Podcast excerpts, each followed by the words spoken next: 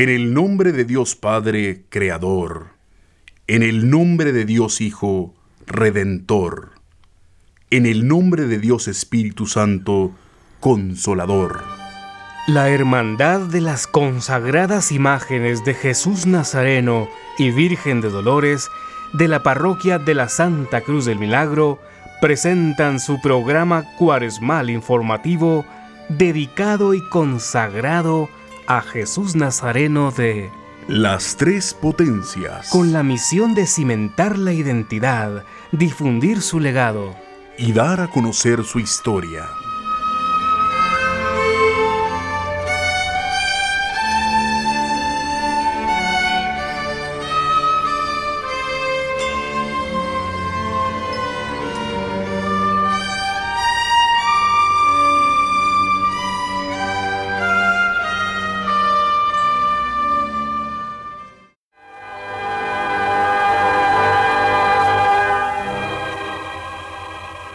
Historias de Cristo. Historias de Cristo, parábolas y enseñanzas del Divino Maestro de Galilea que han repetido los siglos.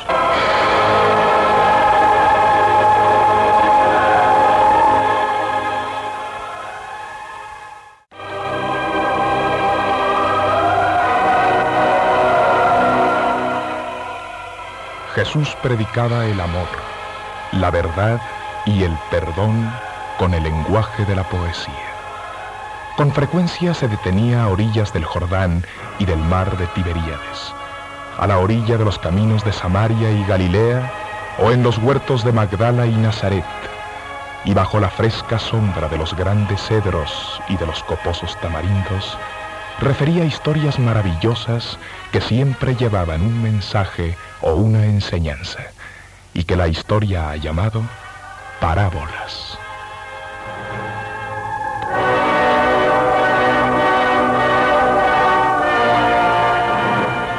Y una de las parábolas más hermosas de Jesús es la de El Hijo Pródigo, una historia que enseña el arrepentimiento a los pecadores y recomienda a los justos la caridad y la humildad, que deben acompañar siempre a la bondad.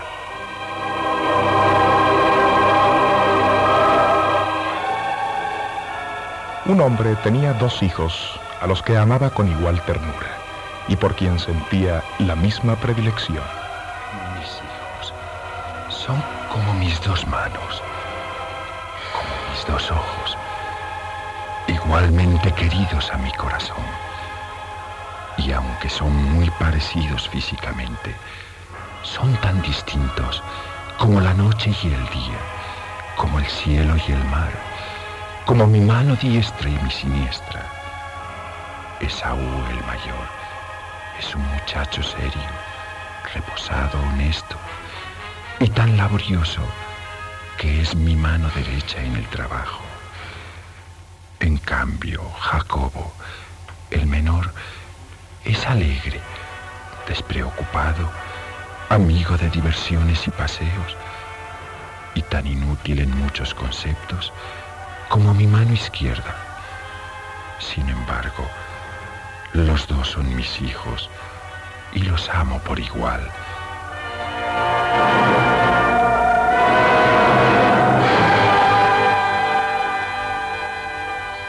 Esaú fingía querer a su hermano menor, pero en el fondo envidiaba la naturaleza alegre de Jacobo y su cariñosa simpatía que le granjeaba amistades y afectos, por lo que se vivía condenando la conducta de su hermano. Y Jacobo, llevado de su carácter veleidoso y aventurero, e influenciado por la manifiesta antipatía que su hermano mayor le demostraba y por las continuas reprimendas de que le hacía objeto, un día el muchacho habló con su padre y le dijo, Padre, he resuelto separarme de vuestro lado. Separarte de mi lado, Jacobo. ¿Quieres decir abandonar esta casa? Alejarte de estas tierras que te vieron nacer. Sí, padre. He decidido irme a conocer el mundo, a probar fortuna lejos de aquí. Pero, hijo, ¿Serías capaz de abandonar a tu anciano padre, a tu hermano que te aman tanto. Bien sabéis que yo también os amo, padre. Pero debo irme. Lejos de aquí me sonreirá la fortuna. Esaú cuidará de vos. Está bien, hijo. Que se haga como tú quieres. Padre, dadme la parte de la herencia que me corresponde. Y no os volveré a pedir nada más. Nada más.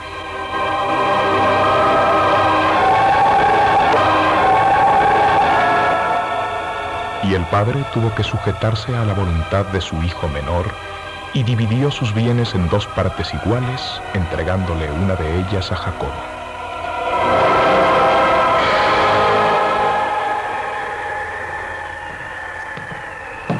Adiós, Padre. Que Jehová os guarde. Ve con Dios, hijo. Mi bendición te acompañará siempre.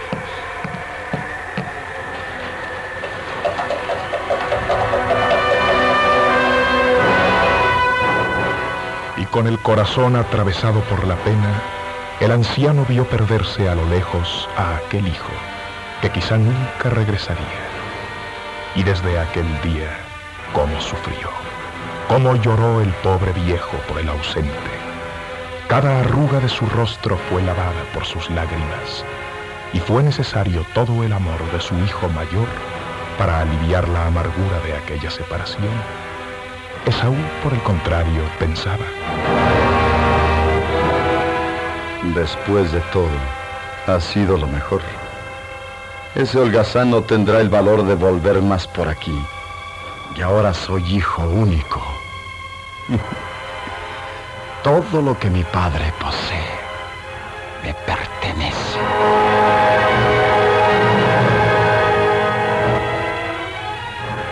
Y entre tanto, Jacobo, el menor, llevaba una vida opulenta y regalada lejos de allí. Se alojaba en una lujosa villa, vestía como un príncipe y era servido al pensamiento por tres forzudos esclavos nubios y tres hermosas esclavas de Circasia.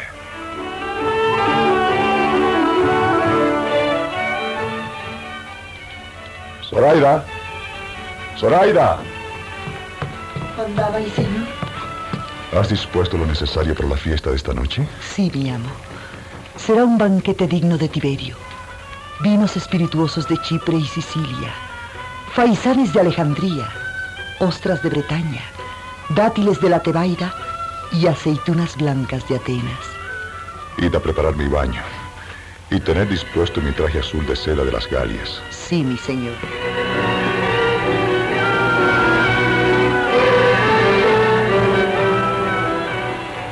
Y aquel joven libertino siguió dilapidando la fortuna de su padre y pronto comenzó a faltarle el dinero. Tuvo que vender sus ricas joyas, sus trajes lujosos, sus esclavas y esclavos, su hermosa villa y pronto quedó sin una moneda, hambriento y desnudo. ¿Cuántos sirvientes? En la casa de mi padre tienen un pan que les sobra.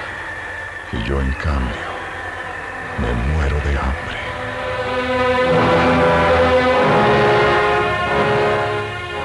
Pensaba el imprudente Jacobo mientras iba de puerta en puerta como un mendigo implorando una limosna. Y desde entonces no tuvo otro pensamiento que regresar a la casa de su padre e inició a pie el largo y penoso viaje.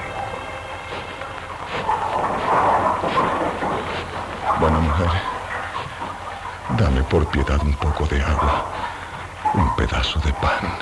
Si quieres comer y beber, tendrás que ganártelo. Haré lo que tú digas. Tendrás que bañar los puercos y darles de comer.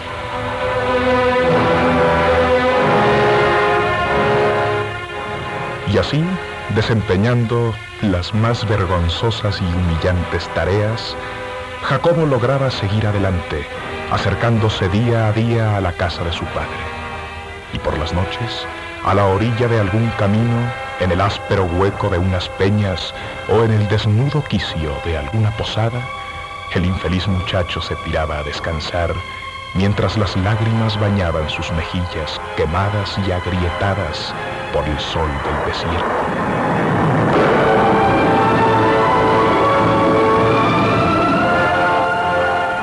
Y un día por fin, un andrajoso y enfermo mendigo, cubierto de harapos, muerto de cansancio y con los pies sangrantes por el duro camino, se detuvo a la puerta de la casa del padre de Esaú. Era Jacobo que por fin había regresado. Su hermano mayor estaba en la puerta y no lo reconoció. ¿Qué buscas aquí, mendigo? Hoy no es día de limosna. No me reconoces. No me reconoces. Soy tu hermano. Tu hermano Jacobo. ¿Jacobo? Sí. ¿Para qué has regresado? Ya no tienes aquí ningún derecho. Jacobo. Jacobo. Padrecito. Padre mío. Gracias a Dios que has regresado. Padre, he pecado contra el cielo y contra ti. Ya no soy digno de llamarme hijo tuyo. No regreso como hijo, sino como siervo, Padre. No te pido amor al que ya no tengo derecho, sino un trozo de pan, un trozo de pan en tu cocina, Padre. No, Jacobo. Siempre, siempre, aunque tú no lo quieras, serás mi hijo. Y siempre esta será tu casa. Gracias, Padre. Gracias. Pronto, traed a mi hijo de comer y beber. Haced que descanse. Y luego de bañarlo, vestidlo con las mejores ropas y el mejor calzado. Hoy es día de fiesta, porque este hijo mío estaba muerto y ha revivido. Estaba perdido y ha sido hallado. Disponed la mesa. Tomad el becerro cebado y matadlo, y comamos todos. Pero padre, yo hace muchos años que os sirvo fielmente, y jamás me habéis dado un ternero para comerlo alegremente con mis amigos. Mas en cambio, ha llegado este, tu hijo, el que te abandonó y que ha disipado sus bienes, y lo acoges gozoso y haces matar en honor suyo un ternero cebado. Mi hermano tiene razón, Padre mío. Tiene razón. No merezco tu bondad. Escuchadme. Esaú, tú siempre estás conmigo y todos mis bienes son tuyos. Pero tengo razón para regocijarme y preparar un banquete, porque este, tu hermano, estaba muerto y ha resucitado. Se había perdido y ha sido hallado. Hoy es día de fiesta.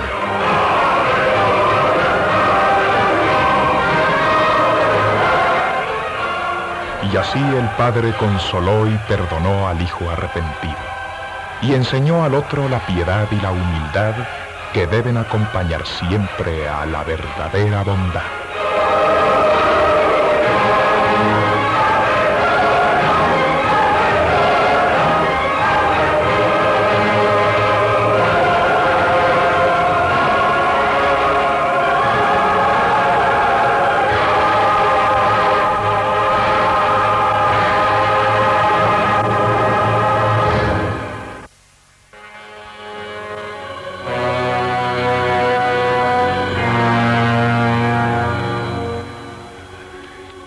Pasaje bíblico de Saqueo es uno de los más hermosos que nos relatan las escrituras, porque es el triunfo de un humilde sobre los poderosos y los altivos.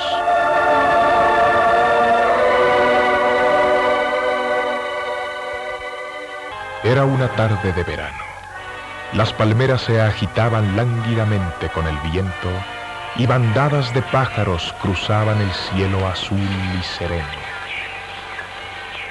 Una gran multitud se había reunido en las afueras de Jericó.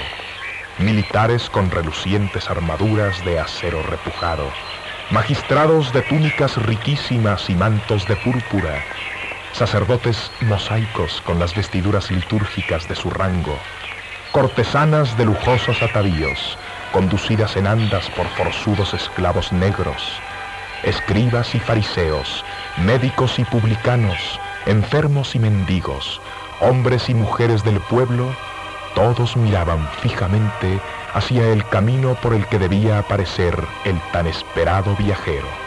Y la impaciencia ponía ansias en los ojos y hacía florecer preguntas en los labios.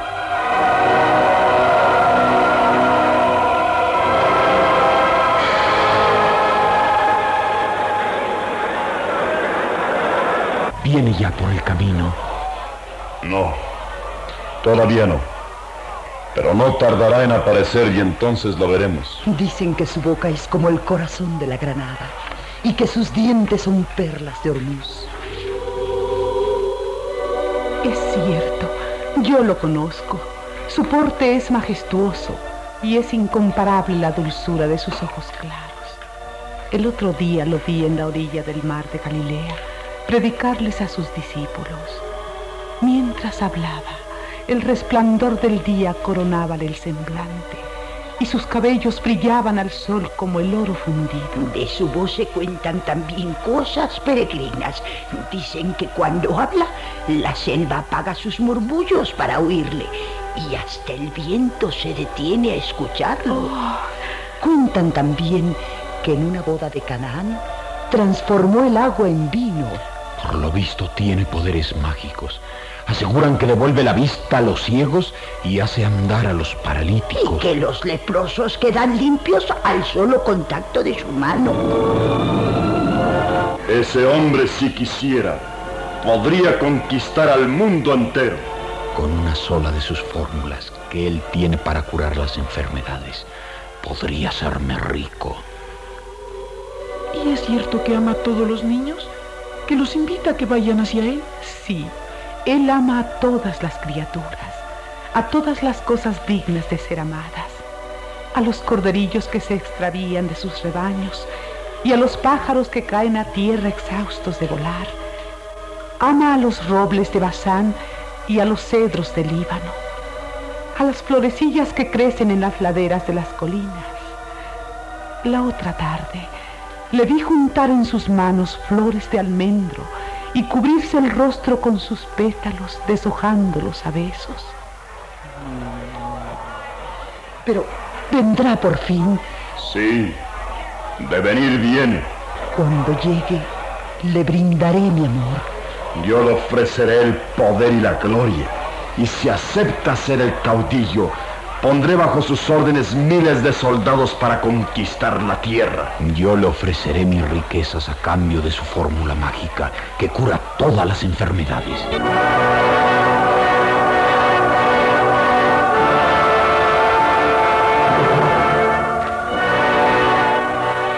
En medio de esa muchedumbre había un hombre que sufría tormentos indecibles. Era Saqueo, un viejo zapatero remendón. La suerte no había querido favorecerle dándole la estatura de los demás, y Saqueo, casi tan bajo de cuerpo como un niño, iba y venía entre la gente con impaciencia dolorosa, lleno el corazón de angustias, comprendiendo que aunque hiciera sobrehumanos esfuerzos para erguirse, ni vería al viajero, ni éste pondría sus ojos en él. Desolado, se llegó hasta un centurión de gran estatura.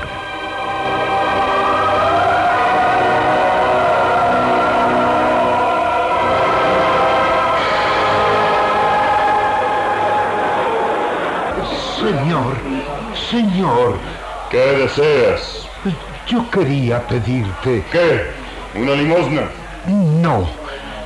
Que cuando pase el viajero me hagas la merced de decirme cómo es, ya que no podré verlo. Ve a otro con el encargo. Pero si tú no me ayudas, nadie querrá hacerlo. Yo te suplico que... Ya te he dicho que no me interrumpas más. ¡Pero! Apártate de mi camino o te cruzaré la cara con el látigo. ¡Ya viene! ¡Ahí viene! ¡Ahí viene por el camino!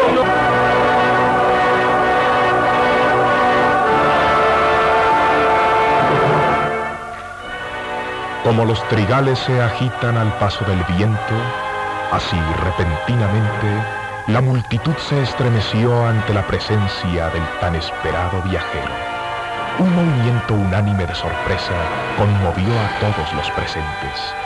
Una extraña emoción se apoderó de todos los corazones y frases de admiración brotaron de todos los labios.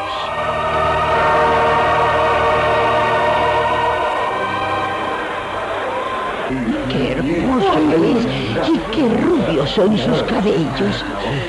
Nada hay comparable a la dulzura de sus ojos claros. ¡Qué humildemente viste!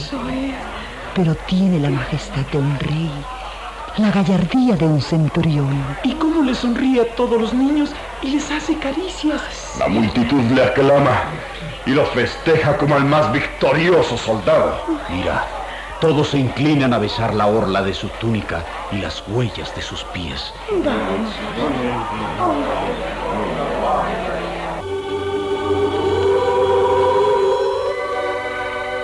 Y Saqueo, ahogado en el fondo de aquella ola humana, no intentó siquiera tender el cuello ni erguir su cuerpo.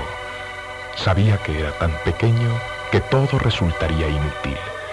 Y por el contrario, dobló las rodillas y se postró en tierra. Luego se llevó las manos al corazón y lloró amargamente, mientras una súplica desesperada brotaba de su corazón.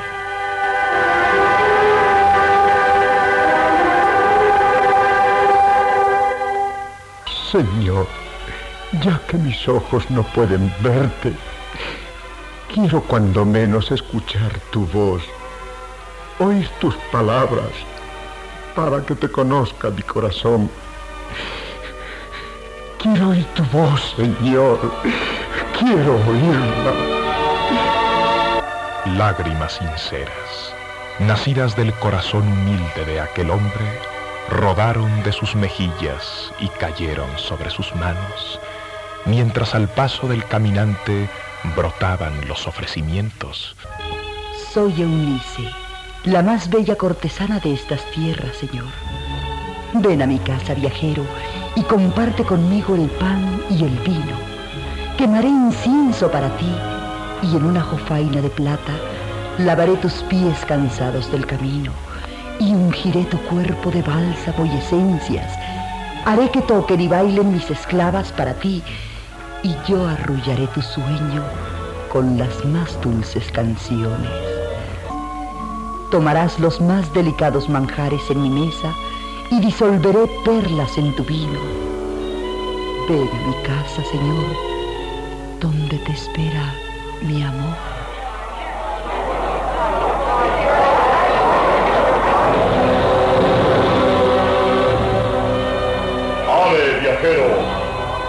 Soy Heracles, el victorioso caudillo militar. Ven a mi tienda y descansa allí. Quiero que celebremos un trato que te hará el hombre más poderoso de la tierra. He visto cómo dominas a las multitudes, cómo se postran ante ti ricos y poderosos. Si tú me sirvieras de caudillo, sería muy fácil conquistar el mundo entero. Acepta, Señor. Encabeza mis legiones de valientes. Yo pondré a tus plantas los más poderosos tronos de la tierra.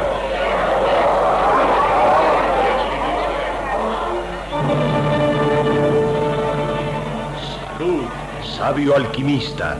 Soy Alcestes, el famoso médico. Tú que conoces los más ocultos secretos de todas las ciencias, que posees talismanes prodigiosos y elixires infalibles contra todo mal. Tú que has vencido al dolor, a la enfermedad y a la muerte, ven a mi palacio y comparte conmigo tu sabiduría. Te daré todo el oro que pidas por una sola de tus fórmulas mágicas. Señor, y te haré el hombre más rico de Oriente.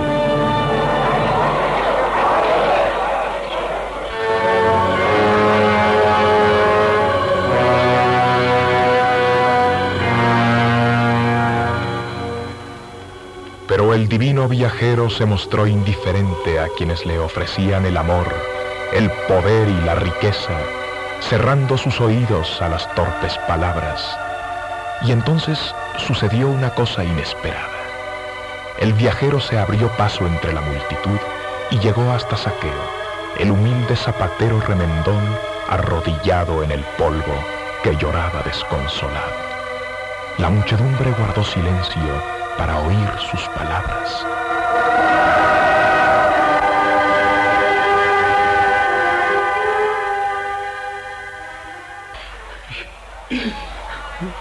Saqueo, saqueo. Eh, señor, tú. Saqueo. Si voy a tu casa, ¿qué me ofrecerás en ella? Señor, yo no puedo ofrecerte nada porque nada tengo. Soy el hombre más humilde, más pobre del pueblo.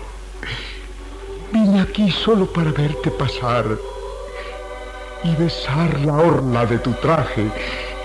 Mi casa es la más miserable de todas. Todo lo que puedo darte en ella es el afecto de mi corazón. Iré contigo, Saqueo. Condúceme a tu morada, que voy a hospedarme en ella. En el reino de mi Padre, los últimos serán los primeros.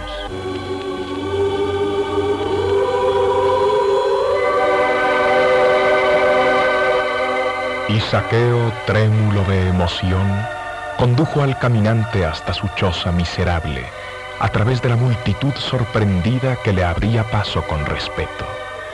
Y en ese hermoso día, el pueblo entero de Jericó pudo asistir al triunfo de un humilde, mientras el sublime viajero consagraba con sus pies el polvo de aquel camino, y el viento alzaba un hosana en las copas de las palmeras.